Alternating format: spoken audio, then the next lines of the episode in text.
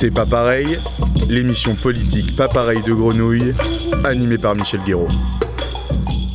Ça commence bien.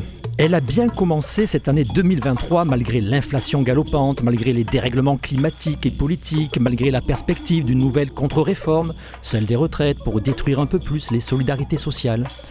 Ça commence bien, avons-nous été nombreux à penser dans les tout premiers jours de janvier? La cause de cette étrange, radicale et soudaine félicité, de grandes affiches sur les abribus, celles qui nous vendent d'habitude le dernier smartphone ou le nouveau blockbuster Marvel.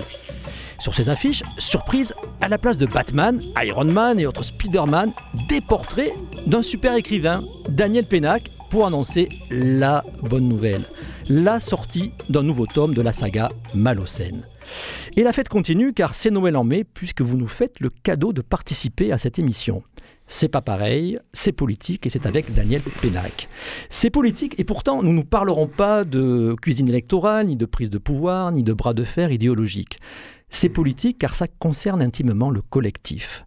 Celui bariolé et turbulent de vos personnages, ceux de la tribu Malocène. Celui multiple et probablement tout aussi indiscipliné des lecteurs que vous savez fédérer, émouvoir, éveiller, effrayer, amuser de roman en roman. Celui de notre société et de notre monde en mouvement depuis quatre décennies. Bien sûr, il n'y a pas que Malocène dans votre vie d'écrivain.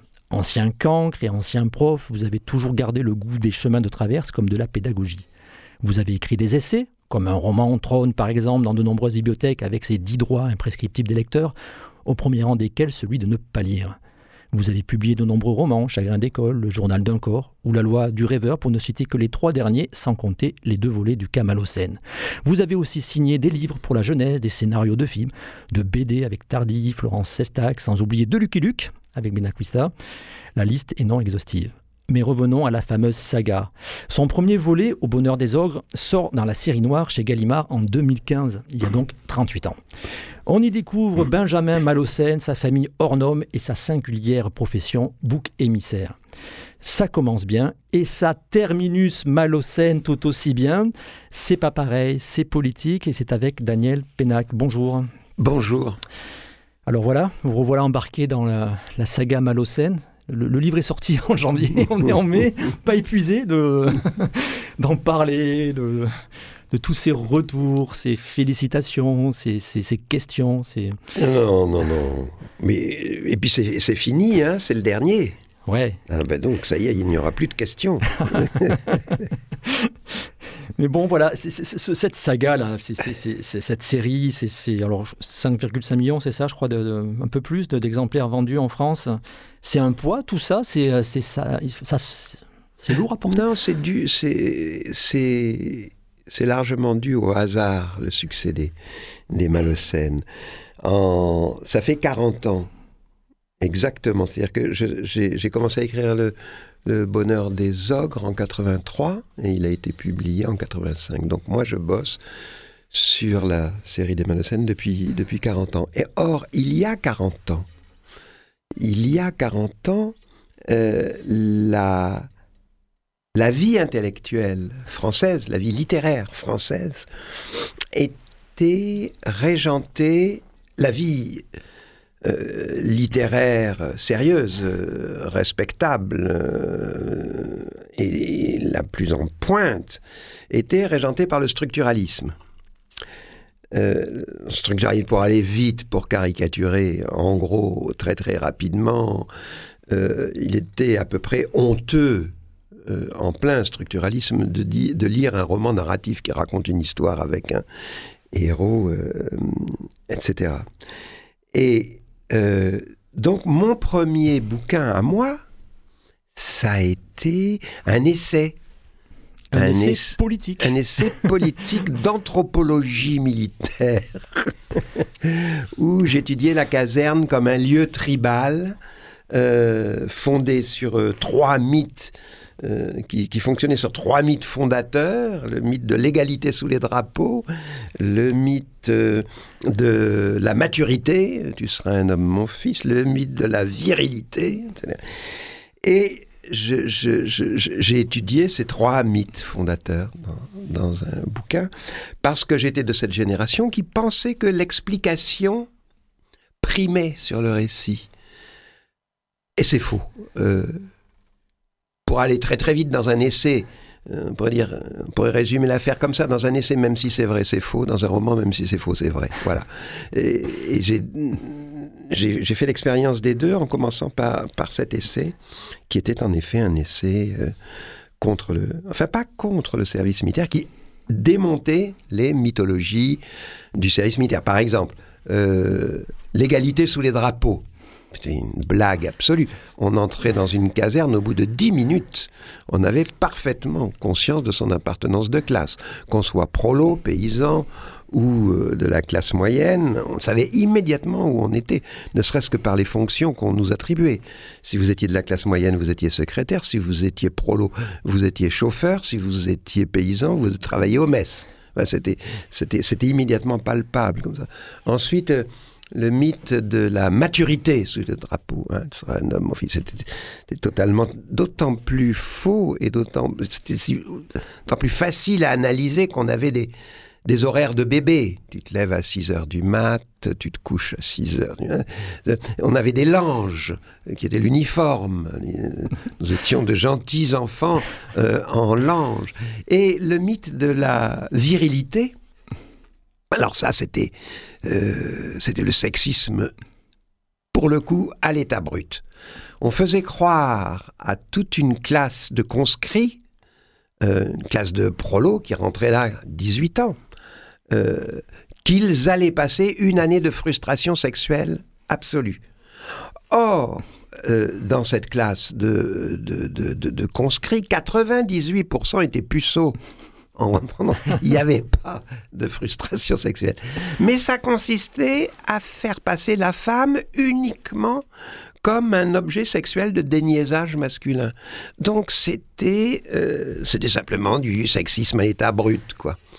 Et donc ça racontait ça, mon bouquin. Et quand vous entendez parler de, du, CNU, de la volonté de, de, de remettre la jeunesse euh, dans le bon sens, dans le bon chemin, avec des... Euh, avec un encadrement militaire, paramilitaire Oui, ça vous inspire. Enfin, ce mythe-là, il a encore la peau dure, 40 hein, ans plus tard Oui, mais je me dis, tout le monde se donne, se, donne dans, euh, dans tous les milieux euh, et dans tous les strates de gouvernement, se donne bonne conscience comme ils veulent. On peut toujours dire et faire semblant de faire, c'est ce qui, ce qui va se passer. Mais de toute façon, j'ai, après cet essai, où je me suis dit, même si c'est vrai, c'est faux. Alors pourquoi je me suis dit, même si c'est vrai, c'est faux?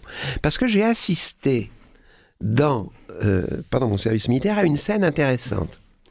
J'allais apporter une lettre à un adjudant-chef de compagnie qui, euh, appuyé à une porte, regardait un mec balayer la, cour. C'est une histoire absolument vraie. Hein. Euh, donc j'arrive avec ma lettre. L'adjudant-chef me regarde, ne prend pas la lettre, et s'adresse au type qui balaye et dit Eh oh C'est du boulot d'arabe, là hein Première proposition. J'attends.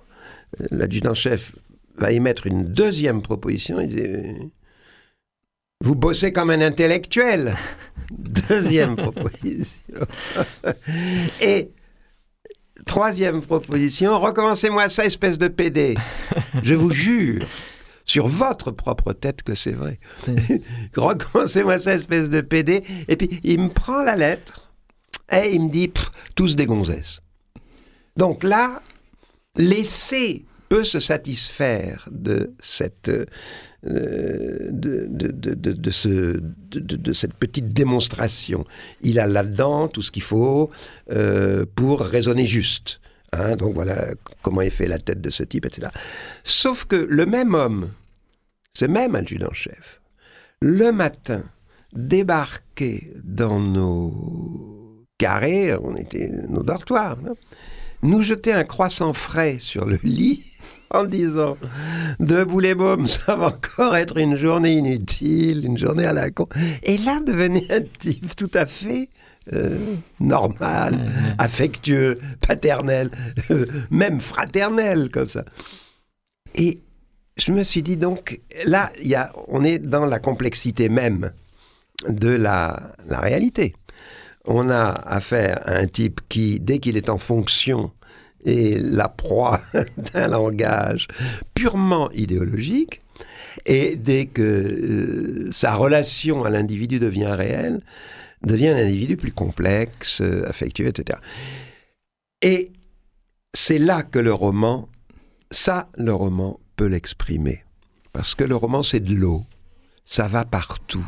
Ça s'infiltre partout. Le roman, c'est prend la réalité telle qu'elle est dans toutes ses ambivalences. Là, on est dans la réelle complexité, et c'est une complexité qui, de fait, résiste à l'explication.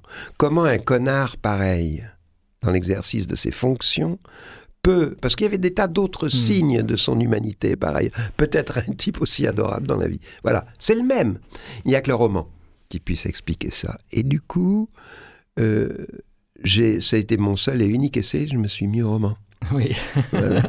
et, quand dans, mon lancement, je, je, je, je dis qu'il y a des résonances politiques, mais pas au sens politicien du terme dans la saga Malocène, parce que bah, le politique, c'est aussi euh, les enjeux, le collectif, c'est ce qui concerne euh, l'art de vivre euh, ensemble, en tout cas devrait concerner toutes ces problématiques, et que ça parle. Enfin, ça, ça, ça dans, dans Malocène, l'époque résonne en, permanence, et depuis 40 ans, l'époque change.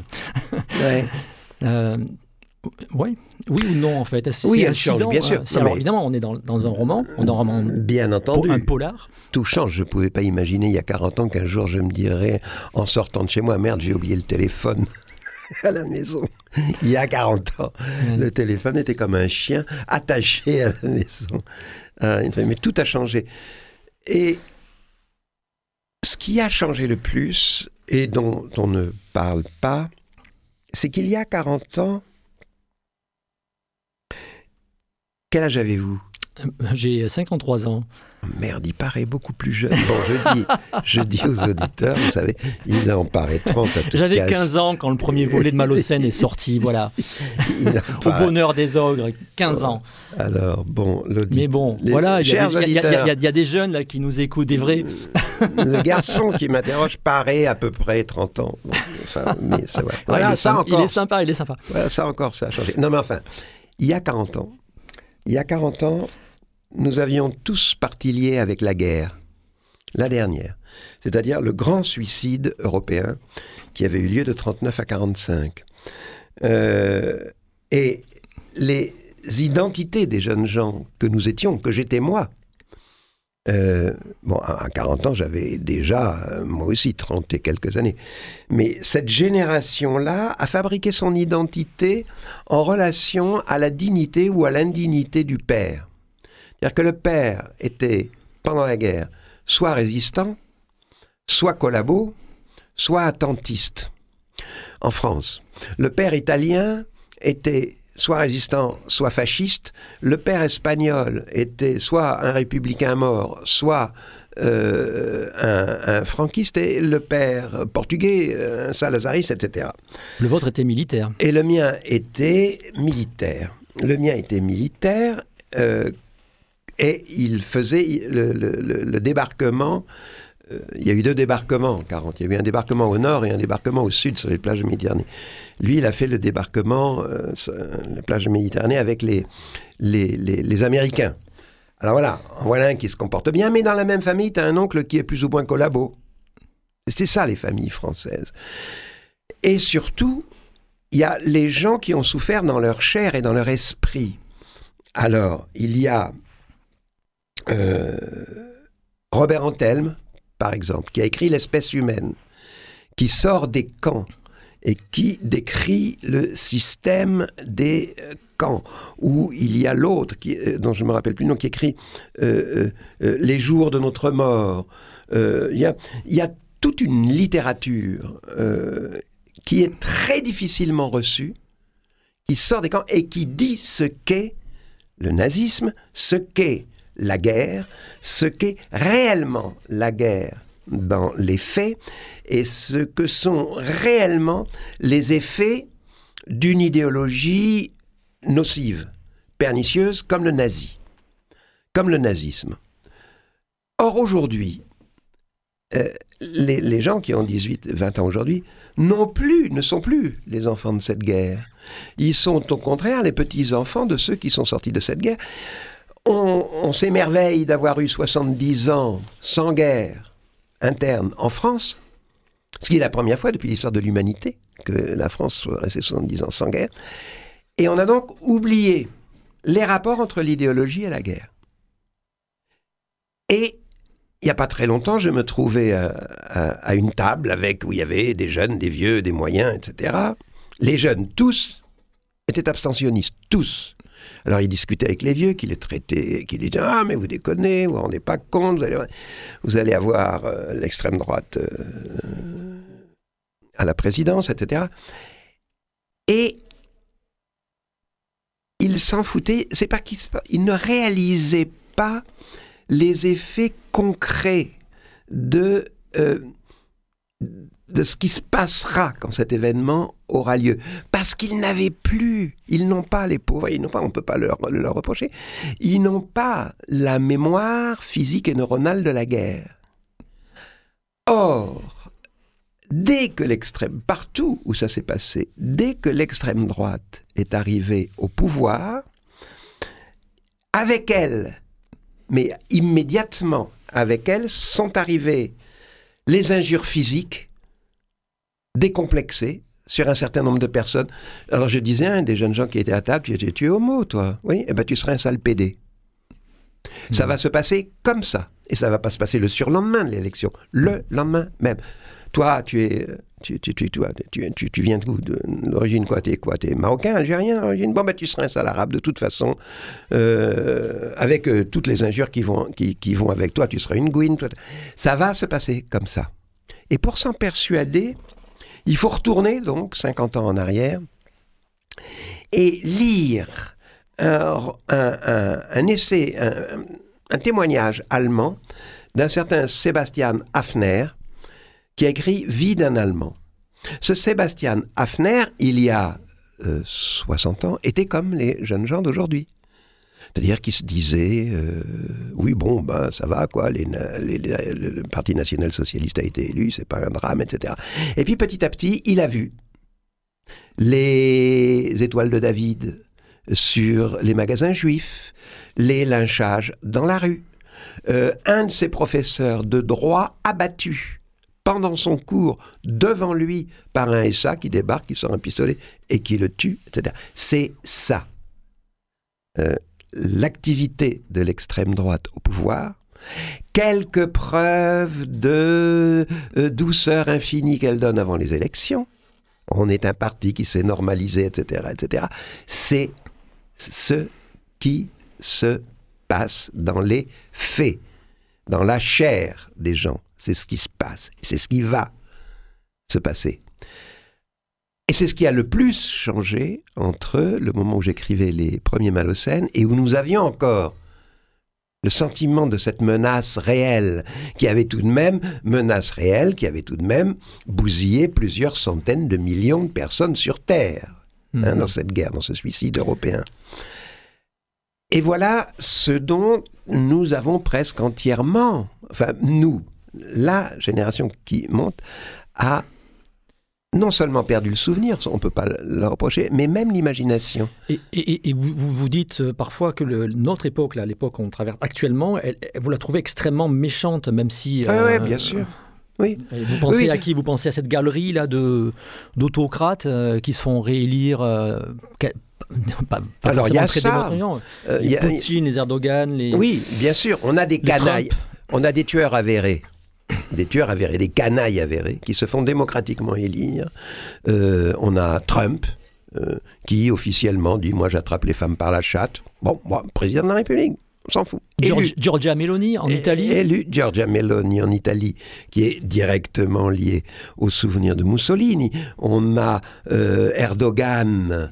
Euh, qui flanque tous ces intellos en prison sans autre forme de procès, et, euh, Bolsonaro euh, qui a pris le, le, le- Brésil alors que c'est un assassin notoire. En Provence, Alpes-Côte d'Azur, un député sur deux euh, Front National, Rassemblement National Donc on a, on a cette espèce de violence avérée euh, qui est aux portes euh, du pouvoir.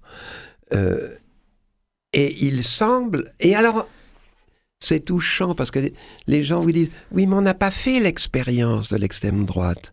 Alors je dis Comment ça, on n'a pas fait l'expérience de l'extrême droite? Mais on l'a faite de 39 à 45. Il y a eu, comptez les centaines de millions de morts, comptez le nombre de juifs étrangers renvoyés de France dans les camps de concentration. Ils ont été immédiatement gazés.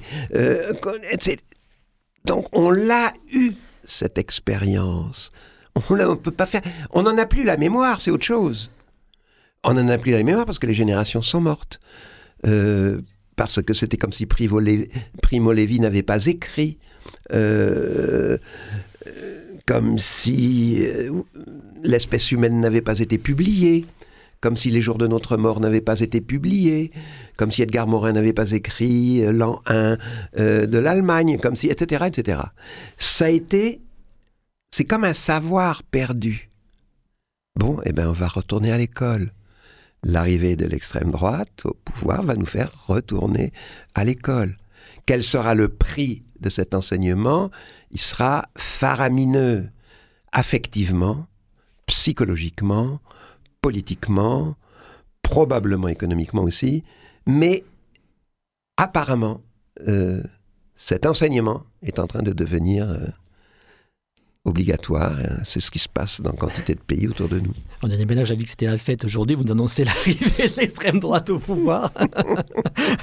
ah ouais, on déchante. Euh, alors, dans, dans, la saga Malocène, il y a, y, a, bah, y a, Benjamin Malocène, le, le bouc émissaire. Euh, de profession euh, et, sa tribu. Et cette, tribu, en fait, elle, euh, elle fait du bien à, beaucoup de, lecteurs. Elle est, devenue la tribu de, beaucoup de monde. Et pourquoi, d'après vous, quel sens ça, ça, fait? Alors, c'est une famille, mais pas une famille. Je pense à, Gide qui disait euh, famille je vouais, foyer clos, porte refermée, possession jalouse du bonheur, ça c'est Gide. Bah, chez les Malocènes, euh, bah, les portes sont ouvertes. Euh, il y a quelque chose qui, circule plus que dans la famille là dont parlait Gide, j'imagine. D'ailleurs, c'est tribu, le terme, pas famille. Oui, c'est une famille, c'est une famille élective, hmm. grâce à la vertu du fils aîné, Benjamin. Il faut dire que cette famille est dotée d'une mère qui fait un enfant par passion. Elle fait un enfant par passion, elle largue le, père euh, dès la naissance de l'enfant et se retrouve toute neuve pour une nouvelle passion. On comprend d'ailleurs les raisons de ces passions successives dans le dernier Malocène. Dans le dernier Malocène, on s'aperçoit qu'il y a une raison très profonde chez cette femme. Mais pendant les, les, 40 ans précédents et les 7 volumes précédents, on ne comprenait pas du tout. Elle est complètement cinglée. Pourquoi fait-elle comme ça? Mais il y a ce, fils aîné, Benjamin, qui euh, élève, au fond, tous ses enfants, qui, étant tous des fruits de la passion, coûte cher à élever parce qu'ils font beaucoup de bêtises, etc. Voilà, alors il y a ce frère, et qui constitue finalement une famille élective, parce qu'il aurait pu s'en aller. Non, il choisit. Il choisit euh, d'être là, de rester là, d'assumer tout ce qui vient, tout ce qui naît. Tout ce qui naît est éduqué par lui et ça lui va. Bon. Euh, C'était un peu, euh, toute proportion gardée, le modèle de famille élective que nous avons euh, mis en place, euh, ma femme et moi, qui avons beaucoup d'enfants adoptants, c'est-à-dire qui nous adoptent comme parents. Ils sont beaucoup plus pratiques que les enfants adoptés, parce que c'est eux qui nous adoptent. Donc on a une espèce de fratrie comme ça, où euh, moi je, je vis entouré de tribus, été pensionnaire toute mon enfance, de la cinquième, quatrième, troisième, seconde, première, première, terminale, terminale, huit ans de, pension, ça me prédisposait à la, à la, vie euh, tribale et en même temps au, un goût de la solitude à l'intérieur de cette tribalité Qu'est-ce que j'ai? J'ai une troupe de théâtre. Bon, c'est pareil. C'est, on est, en plus de ça, elle est tout à fait internationale. Euh, il y a des, des, des, des Argentins, des, Africains, des Indiens, des, enfin bon, il y a le monde entier dans cette troupe. Et j'ai le goût des, j'ai le, le, goût tribal, ouais, de l'affection tribale. C'est un peu le cauchemar d'un de, de, Zemmour, là, le, clan Malocène. Alors, je ne sais pas si c'est cette notion elle, euh, qui, qui, qui, est assez à la mode, je ne sais pas ce que vous en pensez de l'intersectionnalité, mais finalement, les, les, sans que ça soit une, justement une, pratique politique, mais euh, le mélange des races, des classes, des couleurs, des nations, des générations, des orientations sexuelles, c'est l'ADN des Malocènes. C'est l'ADN des Malocènes et c'est surtout celui du quartier où je vis. Belleville. À Belleville. Parce que on peste aujourd'hui beaucoup contre l'immigration, tout à la, la méchanceté de l'époque qui transforme la Méditerranée en mouroir. Euh, là, elle est, c'est, très net, quoi. Euh, le droit maritime est bafoué tous les jours en laissant euh, les, les, réfugiés se, se, noyer. le, les murs dressés par-ci par-là contre l'invasion par les voisins mexicains aux États-Unis, par les bon. Ça, c'est le, propre de, de, notre époque. Mais la France du XXe siècle, le Belleville du XXe siècle, qu'est-ce que c'est? C'est entre 1900 et 1905 l'émigration juive massive de Pologne, d'Ukraine et de Russie en France qui fuit les pogroms, qui arrive en France, s'installe pour beaucoup d'entre eux à Belleville. Ensuite, 1915, massacre des Arméniens par les Turcs, où vont se réfugier un grand nombre d'Arméniens en France, euh, et singulièrement à Belleville. Ensuite, 1920, fin de la guerre de 14, faut reconstruire tout ce qu'on a bousillé. Arrivent des Polonais, des Italiens du Sud, qui sont accueillis par les journaux de droite sous le terme de rastaquaire. C'est à cette époque que le mot rastaquaire a été pareil. Euh, ensuite, après les, les, années 20, arrive bon, la guerre, la crise, de, la crise de 29, où à ce moment-là, mouvement massif raciste. On les fout dehors, ils sont venus nous manger notre travail, parce qu'il y a une crise économique. Donc, on a comme ça en France, la France est réellement un pays d'accueil, et réellement jusque dans les années 2000 avec, euh, on peut les citer, mais très très vite, euh, les Vietnamiens et les Chinois euh, après le départ des Américains du Vietnam, les Grecs euh, qui fuient les colonels grecs. Euh, dans les années 70, euh, tous les Américains du Sud, Chiliens, Argentins, Vénézuéliens, etc., qui viennent en France. Ensuite, les Yougoslaves. Il y a la grève de Yougoslavie, où on a d'ailleurs autant de Croates que de Serbes qui débarquent à Belleville, et ainsi de suite, jusqu'aujourd'hui, sauf qu'aujourd'hui on les tue on les laisse mourir en Méditerranée, on les tue, purement et simplement. On va, on, va, on va en reparler, on parlera, j'imagine, d'espèces méditerranéennes. C'est pas pareil, l'émission politique Pas pareil de Grenouille, animée par Michel Guéraud. Alors c'est pas pareil, c'est politique, c'est avec Daniel Pénac, et c'est aussi en musique, et vous avez choisi de nous faire entendre Monsieur de Thomas Fersen.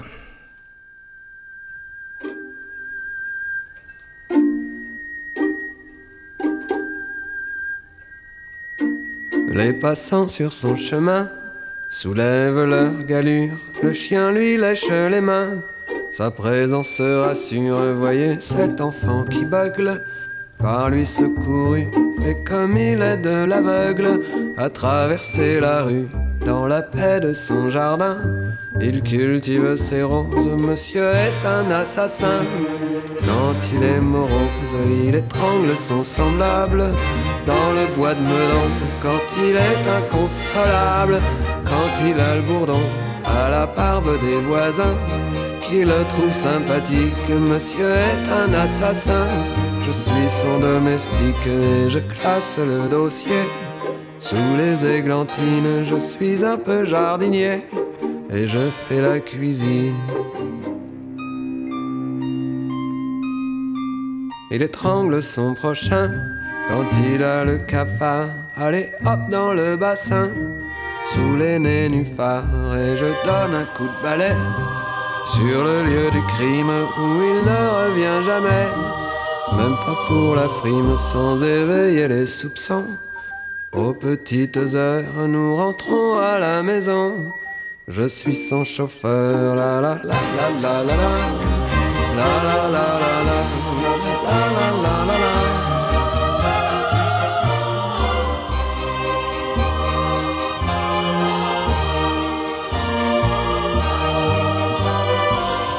Car sous son air anodin, c'est un lunatique, monsieur est un assassin. Chez lui c'est chronique, il étrangle son semblable. Lorsque minuit sonne et moi je pousse le diable dans le bois de Boulogne, le client dans une valise avec son chapeau prendra le train pour Venise et un peu de repos. Il étrangle son semblable dans le bois de Meudon quand il est inconsolable, il a le bourdon à la barbe des voisins qui le trouve sympathique. Monsieur est un assassin, je suis son domestique.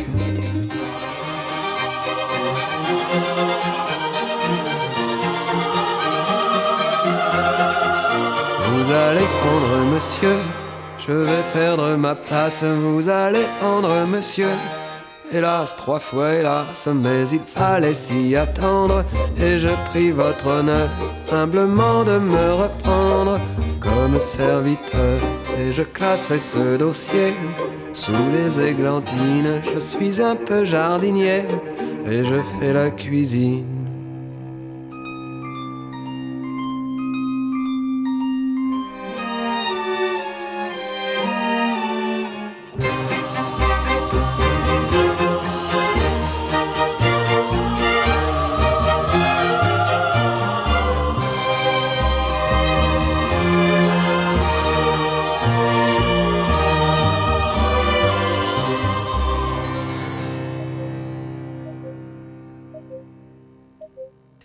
C'est politique, c'est avec Daniel Pénac. Thomas Fersen, vous, euh, vous étiez euh, avec Oh les beaux jours à la criée, avec il y, a eu une rencontre. Hein, euh, Ouais. Vous avez interviewé Thomas Fersen. Pourquoi ce choix euh, Oh, parce qu'il y a eu un coup de foudre pour son travail il y a 25 ans. C'est Vincent Schnegans qui est un jour est arrivé à la maison en me disant écoute ça. Et j'ai oui, en effet, j'étais émerveillé. Il y avait, il y avait une de ses chansons où il y avait ces vers. Euh, à un moment, il dit euh, Et dans ses bras, je quitte l'âge ingrat. Sous le riz, nous quittons la mairie. Je, suis émerveillé par deux vers aussi simples. Puis formidable, quel raccourci, mais quel poète, etc. Et à partir de là, j'ai tout écouté. Et voilà. Euh, D'accord. Alors moi je sais pas si c'est parce que je viens de, de terminer euh, Terminus Malocène, mais alors il me fait ce monsieur furieusement penser à Pépère. hein. Il a un côté. Ah oui. oui. le- Alors bon, il est, il est pas, c'est pas la même époque. Ça, mais enfin, il a. il, euh, euh, Oui. Parce que c'est- il y a un personnage, voilà, comme ça, qui, qui, qui, qui est central hein, dans, dans ce dernier Ouais. tome, euh, Pépère. Pépère. Et euh, qu'en, dire de, de, de ce Et Pépère? Pépère, c'est un, c'est un, c'est un gangster, c'est un tueur, mais qui euh, a recruté une armée euh, parmi tous les gosses des faubourgs, mais aussi parmi les gosses de la haute, euh, qu'il mélange comme ça, et pour en faire des tueurs, euh, des faussaires, des voleurs. C'est un, tueur. D'où sort-il? Il sort de, de, au fond de l'esprit du temps, de notre temps. Il a compris que le meurtre, l'assassinat, euh, est le seul euh, artisanat qui ne disparaîtra jamais. Et quand cet artisanat devient une industrie, ça s'appelle la guerre. Et que donc, on, les tueurs sont à peu près assurés de ne pas conna- connaître le chômage. Et ils fabriquent donc une, une armée de tueurs. C'est l'esprit du temps, de notre temps, euh, où on tue beaucoup, où on trouve chez nous des gens euh, bousillés euh, au poison par Poutine, ou Euh, mais ça dure depuis longtemps. disparition de Ben Barka à la fin du gaullisme. Euh, enfin, il y a donc. Euh, la société continue d'être tueuse. Et en ce moment, c'est d'autant plus remarquable qu'elle est par ailleurs assez méchante. Le net, qui, qui est une merveille absolue, qui nous permet de, de nous instruire d'un clic. Euh, phénomène qu'on ne connaissait pas, on apprend ça. En même temps, sur le même clic, permet à machin de dénoncer un tel, euh, de le vouer aux gémonies euh, de la toile, etc. Et c'est le règne, le, règne victorieux de la lettre anonyme, qui, est l'expression d'une grande méchanceté. humaine, comme ça, une grande bassesse humaine. Bah, Pépère est au service de ce qui, de ce qu'émane euh, de cette bassesse, de ce qui émane de cette bassesse. c'est un, c'est l'esprit du temps en, c'est le méchant esprit du temps le, groupe, en fait, l'armée qui, qui, qui, qui, monte, euh, qui est une tribu aussi, mais, mais qui n'est pas une tribu justement, qui est une armée. Oui, mais c'est euh, aussi une tribu. C'est l'antinomie hein, de, de, de, de, la tribu malocène. En fait. Ils sont très efficaces là où, euh, où ça dysfonctionne totalement de, l'autre côté. il, fait, ça, ça, me fait penser aussi à, les qualités qu'il exige de, ses enfants, comme, comme il dit, me font penser à, à celles qu'on réclame aussi dans, euh, dans, dans, dans, notre monde ultra-libéral euh, des, cadres hein, qui doivent être des, tueurs hein, dans, les entreprises. Hein. je, vous cite euh, l'aptitude à tuer sans passion, à morfler sans broncher, à prendre des coups comme ils viennent et à garder leur calme en toutes circonstances. Une obligation de, une obligation de cohésion qui leur tient lieu de fraternité. On a l'impression d'être chez Total. oui, par exemple, pour, prendre, pour prendre une, une industrie florissante. Euh, c'est ça, donc, ce, clan. Alors, l'autre chose aussi qui, renvoie vraiment à, notre époque, euh, je vous cite encore, il paraît qu'on a le droit de faire des lectures à voix haute, c'est même conseillé euh, par Daniel Pénac. Euh, le vieux euh, les a nettoyés, donc on parle toujours des, hein, des, enfants, de, de, de, cette armée, les a nettoyés de tout sentiment d'appartenance. Pas d'arabe, pas de juif, pas de black, pas de gaulois, pas de manouche, pas d'esprit de quartier, de ville, de région, pas de milieu social, ni même de nationalité, et d'ailleurs plus de famille. Dès que l'un d'eux exprime ce qui peut passer, même de loin, pour une conviction d'ordre identitaire ou moral, les autres se marrent. Putain, c'est le djihad ou quoi? Oui, oui, il, les a il, il, en a fait une secte à son propre profit. Voilà. Le point de référence pour eux, c'est Pépère. Et il a réussi à euh, les. ce qu'on pourrait penser très bien d'ailleurs, les débarrasser d'un sentiment identitaire excessif, c'est pas mal comme, projet, sauf que c'est à des fins meurtrières et c'est à son profit. Euh, mythologique total, parce qu'ils l'adorent, leur pépère. Oui, et alors c'est le problème de ce, de, ce personnage, c'est qu'il a plein de charme. Il n'est pas comme tous les, personnages, en fait, il n'y a, pas. Enfin, même le pire des, des, salauds, le, et pourtant, il s'en est un, euh, a toujours un peu de charme dans, dans, la saga Malocène, hein, n'est jamais totalement euh, d'un bloc. Euh, ben oui, c'est ça. Il est... cultivé, par exemple, Pépère. c'est la complexité. Il aime le cinéma, il est cinéphile. C'est la complexité. C'est pour ça que je, au tout début de notre entretien, je vous disais que j'avais quitté l'essai pour le roman. Cet adjudant dans, dans l'essai, m'a sidéré par, en fait, sa complexité après le premier coup d'œil, quoi. Eh ben, Pépère, c'est ça. Euh, il, est il est à la fois... Il est complexe. Euh, Alors avec Pépère, par exemple, il y, a, un sujet qui est vraiment un sujet euh, de l'époque, qui, qui, qui, arrive sur le tapis, c'est celui du réchauffement climatique. oui, oui. Par exemple, il est très lucide sur ce point. Euh, expliquez-nous, expliquez aux auditeurs. Enfin, bah, il, est, il, est, à un moment donné, il est conduit par un de ses, euh, une de ses recrues en, voiture. Et puis, euh, comme il est préoccupé par quelque chose, il se tait. Et le chauffeur lui dit Il fait beau, hein, Pépère Et Pépère ne répond pas tout de suite. Il dit Attends, la terre est en train de griller comme une figue au milieu du Sahara, et t'appelles ça du beau temps Donc il, a, il, est, il est parfaitement lucide, climatique. Et il continue avec ce genre en disant, mais arrête de répéter ce que tu entends. Arrête. parce que il dit c'est ce qui c'est ce qui se répète tous les matins à la radio qui fait beau une belle journée etc On, ils crèveront tous dit-il comme des troupeaux qui ne pensent pas aux autres troupeaux bah, donc il a un côté euh, euh, s'il dit ils crèveront tous comme des troupeaux qui ne pensent pas aux autres troupeaux, c'est presque une pensée de Montesquieu. Il n'est pas, c'est pas un imbécile. Une très belle scène aussi qui se déroule dans une friche industrielle à, l'est de la France. Euh, où euh, il témoigne aussi d'une pensée critique qui pourrait être presque marxisante, qui pourtant c'est pas du tout sa tasse de thé, mais où il, décrit en quelques mots à, ses élèves euh, il décrit la, fin de l'industrie. Il décrit la, la, désindustrialisation française en une seule leçon, mhm. et il décrit très exactement ce qui s'est passé, c'est-à-dire l'exportation de nos moyens de production, un, dans des pays étrangers où les main-d'œuvre seraient payées moins cher, l'exportation par voie de conséquence de nos esprits créateurs, les ingénieurs et tout ça, qui sont allés eux-mêmes bosser dans ces pays euh, étrangers, et du coup, le, chômage intégral qui, qui s'installe en France, sans aucune compensation, puisque, puisque les bénéfices vont aux actionnaires et non pas à ceux qui ont été mis sur le carreau.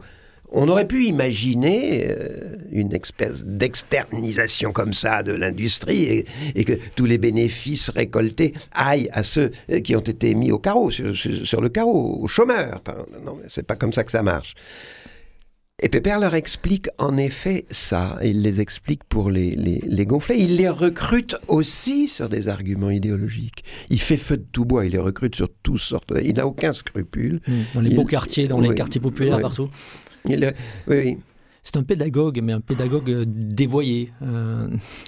oui, quand vous, quand vous êtes. Moi, j'ai été professeur pendant 30 ans. Quand vous êtes professeur, vous rentrez dans votre salle de prof, vous rentrez d'abord dans le vestiaire de la, salle des professeurs. Très bien.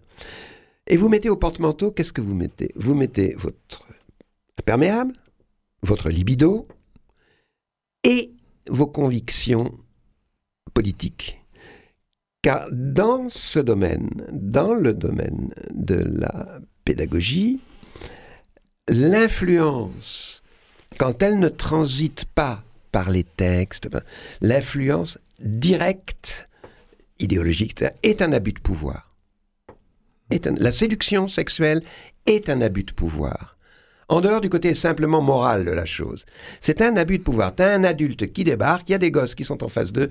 Si euh, il les, les, séduit sexuellement, c'est un abus de pouvoir. Euh, s'il les endoctrine immédiatement, c'est un, un, un, un, abus de, de, de, de c'est un abus politique, c'est un abus de conscience morale. Euh, ce qui ne veut pas dire que les gosses ne doivent pas être amenés à avoir une conscience politique. Ah oui, mais à ce moment-là, on va passer par Montesquieu, qui a tout expliqué, qui a tout démontré. On va passer par La Rochefoucauld, on va passer par euh, Rousseau, on va passer par Voltaire, on va passer. On va amener tous les euh, ancêtres qui ont pensé pour nous et on va les rendre lisibles, compréhensibles, aimables, pourquoi pas, et voilà. Mais soi-même, toi, t'as laissé euh, ton, imperméable idéologique accroché au porte-manteau. J'ai cru comprendre que d'aucuns vous vous nommez Pépère dans, votre tribu. c'est comme ça que ça a commencé. C'est mon filleul, euh, fils d'un de mes enfants adoptants, qui est mon filleul, et qui, très tôt, euh, pour se moquer de moi, euh, un jour où je me plaignais d'avoir pris de l'âge, il m'a dit Oh, Pépère, il n'est pas de bonne humeur. Pépère, ça va c'est resté. Et j'aurais dit Vous allez voir, je vais vous faire un personnage qui s'appelle Pépère. Vous ne serez pas fier d'être son filleul Alors, c'est qui Daniel Pénac? C'est Benjamin le, le, le, soleil de la tribu, euh, ou, c'est le méchant Pépère? Les deux? Non, le Pépère, il est largement littéraire. Il y en a un dans, il y en a un dans Oliver Twist. Si vous relisez le Oliver Twist de votre jeunesse, Michel, Ouais, J'ai loupé ça. eh ben, vous y trouverez le personnage de Fajin. Merveilleux personnage, très gentil avec les enfants, que- qu'il apprend, auquel il apprend à voler. Il en fait des, des petits voleurs. Euh, Il y en a un autre aussi dans euh, À rebours de Huysmans. Euh, Désessinte, qui est le personnage principal d'À rebours de Huysmans, déteste la bourgeoisie montante et lui qui est un ancien aristocrate et encore plus l'aristocratie décatie qui est en train de pourrir sur pied et il décide de fabriquer un petit voleur voire un petit assassin qui aille assassiner les aristos et les bourgeois Euh, Bon, euh, sauf que il, recrute un gosse et c'est un crétin, ça marche pas, il n'est pas doué. Que Pépère, voilà, fait la même chose, mais Pépère, c'est un des essaims qui a réussi parce que ses enfants sont doués. Il a repéré ceux qui étaient doués pour le meurtre, pour le mensonge, le vol, etc. D'accord. Alors, je, reviens à la, tribu, hein, à la, tribu, et, à, ses correspondances peut-être avec, notre, notre époque. Euh, vous avez été précurseur aussi sur, sur euh, quand on voit les, les parcours euh, euh, sentimentaux de, de- des- des personnages de la saga. euh, euh, alors, si on prend Monsieur Malocène, hein, le- euh, Dimosma, euh, fils de Benjamin, hein, qui est né de deux mères, Mara, donc la cousine qui, qui, qui est née de deux pères homosexuels. Vous y êtes allé fort. Et oui, c'est des pulsions, tout ça. Ouais. Donc, à un moment donné, ça se mélange. Euh, ouais, oui, oui, oui, oui, tout se mélange. Dans les Malocènes, c'est le, le- le- grand mélange. Ouais. Ce mélange, il, fait, il, est, il, il- il est décrié, alors il est à la fois revendiqué par certains euh, à notre époque, et, et, et, et, euh, et puis il fait énormément peur d'autres. hein. Non, c'est très simple, hein, la vie, en fait. Il n'y a pas longtemps, j'étais, euh, j'ai eu une discussion avec une fille de, de, ma troupe de théâtre, très MeToo, hein, très, et qui euh, m'a dit quelles étaient ses convictions, m'a parlé comme ça, et, c'était extrêmement convaincu, extrêmement. euh, c'était sur sur le plan du raisonnement, tout était juste, tout était juste sur le plan du raisonnement. Et j'ai dit, écoute, de tout ce que tu me dis est sur le plan du raisonnement juste, parfaitement juste. Il n'y a rien à redire. Sauf que pour être parfaitement crédible, humainement crédible, il faudrait que tu me répondes à cette question. Combien est-ce que aujourd'hui ton souci principal a, a été d'avoir raison toute la journée? Avec moi, tu as raison, il n'y a aucun doute, tu as raison. Mais pendant ce temps, combien de gens as-tu rendu heureux. Ne serait-ce qu'un tout petit peu. Qui t'a, dit gentiment bonjour ce matin, en passant, n'importe quoi, la vieille dame que t'as aidé à porter son sac de poireaux et de patates parce qu'il était trop lourd, le clodo que tu n'as pas laissé traîner dans sa pisse en passant. Est-ce que, est-ce que, tu as pris en compte ces existences, ce besoin de bonheur qui se manifeste devant toi? Est-ce que, t'as réa- est-ce que, t'as pris, est-ce que tu l'as pris en compte? Si oui, alors c'est génial. Si ta théorie est en conformité absolue avec euh, tes actes, non, non, rien à dire.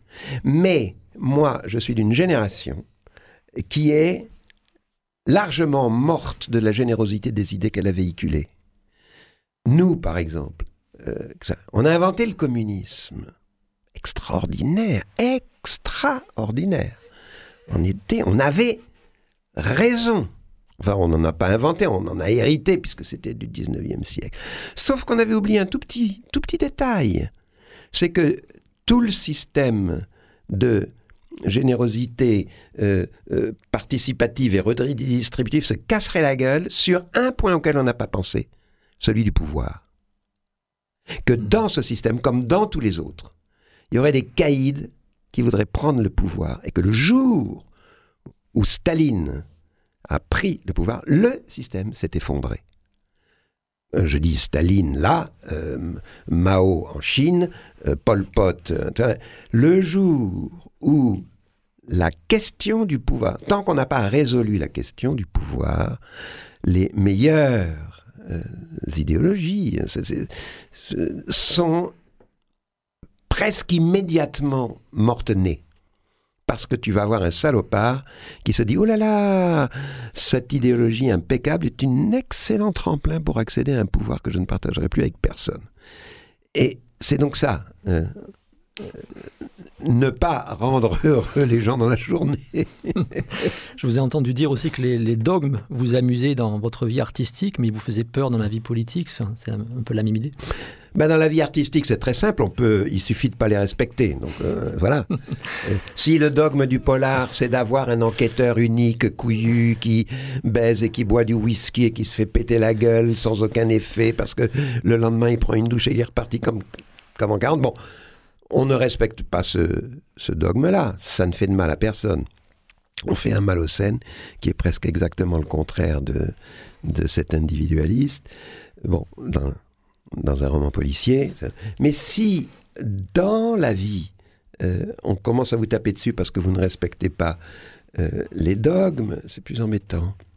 Ce, euh, qui, marque aussi cette, cette saga, ben c'est ce ce mélange que vous tenez euh, de bout en bout euh, entre finalement euh, une espèce de galerie des horreurs, de musée des horreurs, parce que des meurtres abominables, les tortures, les turpitudes, les complots, enfin, il y en a un paquet et ça part dans tous les sens. Et dans le dernier tome, on n'y coupe pas.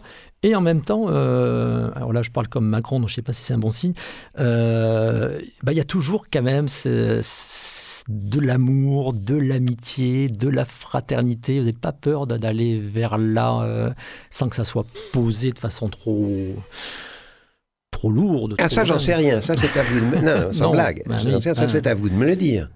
vous pouvez très bien me dire, écoutez Pénac, franchement, euh, c'est nano et nanette votre truc, c'est ridicule, tous ces gens qui s'adorent, euh, moi personnellement. ça c'est vous, lecteur. Si c'est votre sentiment, faut le dire. Euh, je peux éventuellement me défendre. Mais moi, je suis en effet plutôt sentimental. J'aime bien, j'ai horreur de détester. Je fais beaucoup d'efforts avant d'arriver à la détestation. Je, préfère, en effet, euh, euh, envisager les gens avec bienveillance, a priori. Et l'amour, l'amitié, alors ça serait politique, pour le coup? C'est un excellent, une excellente façon de vivre ensemble. Ça marche. Ça marche. Si tu ne veux, si tu veux le, non mais sincèrement, si tu veux le bonheur de ton voisin de palier, tu peux transformer un chieur en personnage fréquentable. Parce que tout simplement, tu, tu veux sincèrement son bonheur. Tu ne veux pas l'emmerder. Tu... Alors lui, il commence à gueuler parce que tu mets de la musique. Etc. Mais petit à petit, ça se travaille.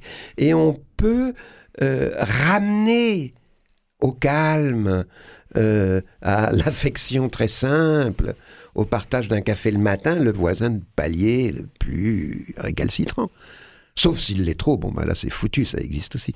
Mais moi, ma philosophie, c'est plutôt, avant d'édicter des principes d'ordre généraux, de faire ce qu'il faut pour que qu'on ait plaisir à se voir, quoi. En gros, plus, j'allais dire pour qu'on s'entende. Non, non, mais même plus, pour qu'on ait plaisir à se voir. Alors on est à 5 minutes de la fin de cette émission et je voulais quand même vous faire dire un mot sur SOS Méditerranée, d'abord parce qu'on est à Marseille et puis euh, on a l'honneur de, d'héberger hein, euh, les, locaux de, de l'ONG. Et euh, bon, je, risque de, je prends le risque de, vous énerver, de vous mettre en colère, mais vous êtes vous êtes vraiment derrière SOS Méditerranée et, ah, derrière. Derrière. Je, vous soutenez Je sympathise avec eux, bien sûr. Vous avez prononcé le mot. Il n'y a mm. pas cherché ailleurs. Mm. Vous dites c'est l'honneur de Marseille. C'est pas seulement l'honneur de Marseille. C'est euh, l'honneur de la France. C'est l'honneur de l'Europe. Pourquoi sont-ils l'honneur de l'Europe? Parce qu'ils sont les derniers à respecter un droit qui existe et dont jamais on n'aurait pu penser qu'il cesserait d'exister, qui est le droit d'empêcher les gens de se noyer. Quand on va, quand on sait que dans telle zone de l'Atlantique, euh, ou de la Méditerranée, ou de la Manche, euh, il y a des gens euh, qui sont en train de se noyer, le droit maritime vous enjoint d'aller les secourir. Or, qu'est-ce qui se passe en ce moment et qui rend la Méditerranée indigne d'être baignable? Qu'est-ce qui se passe? Il se passe exactement le contraire. Les bateaux ont reçu l'ordre, reçoivent régulièrement l'ordre de leur compagnie de bafouer ce droit qui était leur honneur. C'est-à-dire de détourner leur piste pour ne pas rencontrer des gens dont les bateaux sont en train de couler, sont en train de se... Bon, moi, si je vois un mec se noyer dans la Seine, je le sors de la Seine. Je vais pas lui dire, bah écoute mon vieux, je te sortirai bien, mais j'ai qu'un lit chez moi. Alors noie-toi, sois gentil. Euh, c'est pas. C'est aussi simple que ça. Alors là, pour le coup, c'est une pure question de morale. C'est une pure question de morale, mais cette question de morale euh, est contrecarrée par le fantasme, alors là pour le coup politiquement entretenu, entretenu de la peur de l'invasion des immigrants. Voilà. Hmm. Et donc on laisse, quoi On laisse les gens se noyer. 1000 morts hein, en 6 mois là. Et je vous, je vous, en, je vous en supplie, boycottez la Méditerranée. Ne vous y baignez plus. Moi, je ne m'y baigne plus. C'est pas, c'est pas, pas pour souci d'hygiène, mais par morale. Je peux pas me baigner dans une mer dont on fait un tombeau où mes frères se noient, mes frères humains se noient. Boycottez la Méditerranée, n'allez plus dans les hôtels, ils fermeront. Entretenez la ruine commerciale des bords de la Méditerranée et peut-être qu'on recommencera à sauver les gens qui s'y noient. Daniel Pénac, Terminus, Malocène, euh, le dernier, vraiment, il n'y aura pas une... Ah oui, oui, non, mais je, suis trop vieux pour en faire d'autres. je mets 5 ou 6 ans entre chacun. Ouais. Donc c'est foutu, quoi. J'ai plus le temps. Alors heureusement, vous avez théorisé le, droit de relire. Ce qu'on va s'emprêter, s'empresser de, de, de, de, refaire et de refaire. Voilà, ben, Daniel Penag, merci. Merci à vous. Et à bientôt pour une prochaine émission.